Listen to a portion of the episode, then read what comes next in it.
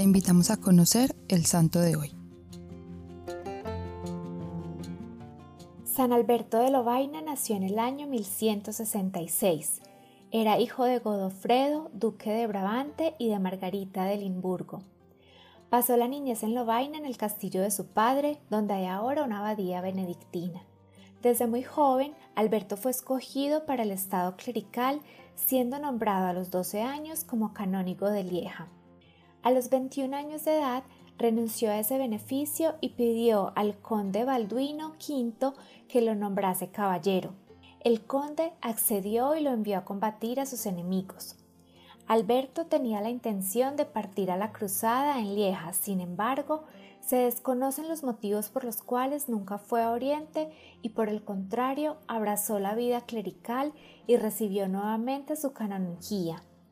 Aunque Alberto era archidiácono y preboste por oficio, solo había recibido el subdiaconado.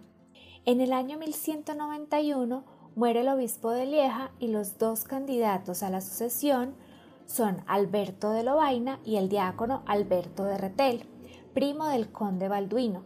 San Alberto era claramente el candidato de mayores cualidades y fue elegido por mayoría. Entonces Alberto de Retel apeló a su pariente, el emperador Enrique IV, quien era esposo de su sobrina y enemigo del hermano de Alberto de Lovaina. Prácticamente todo el clero de Lieja estaba a favor de San Alberto y solo una minoría de canónigos apoyaban a Alberto de Retel. Pero el emperador, en lugar de fallar en favor de uno de los dos Albertos, concedió la sede al preboste de Bonn, Lotario, a quien acababa de nombrar canciller imperial a cambio de tres mil marcos.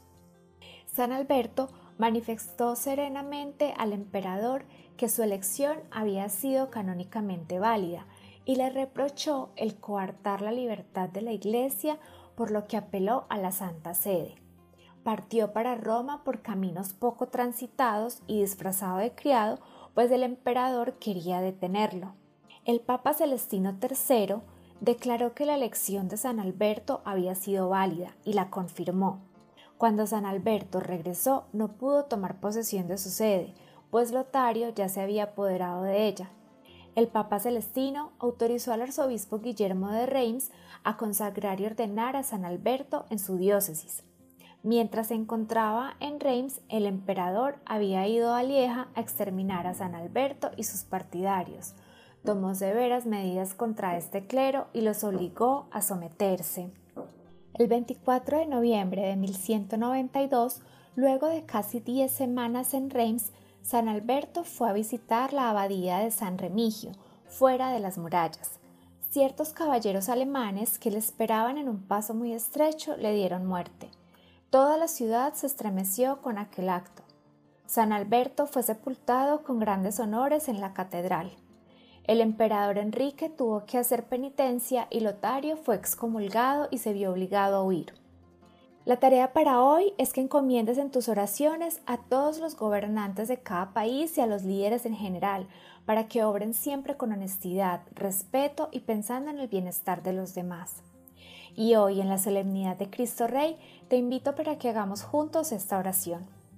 Jesucristo, Rey y Señor nuestro, gozosos porque somos tuyos y porque nos has llamado para compartir con nosotros los ideales más queridos y grandes de tu corazón, venimos a hacer una alianza de amistad contigo, correspondiendo al amor que tú nos brindas. Tuyos somos, Señor, y tuyos queremos ser. Te ofrecemos nuestras vidas para que todos los hombres te conozcan, te amen y así puedas reinar en sus corazones. Solos nada podemos, Señor, pero sabemos que estás siempre con nosotros y nos das la bendición de tu Madre Santísima, que es también Madre nuestra. En su presencia y bajo su amparo te entregamos, Señor, nuestra vida y fidelidad. Amén. Cristo Rey nuestro, venga a tu reino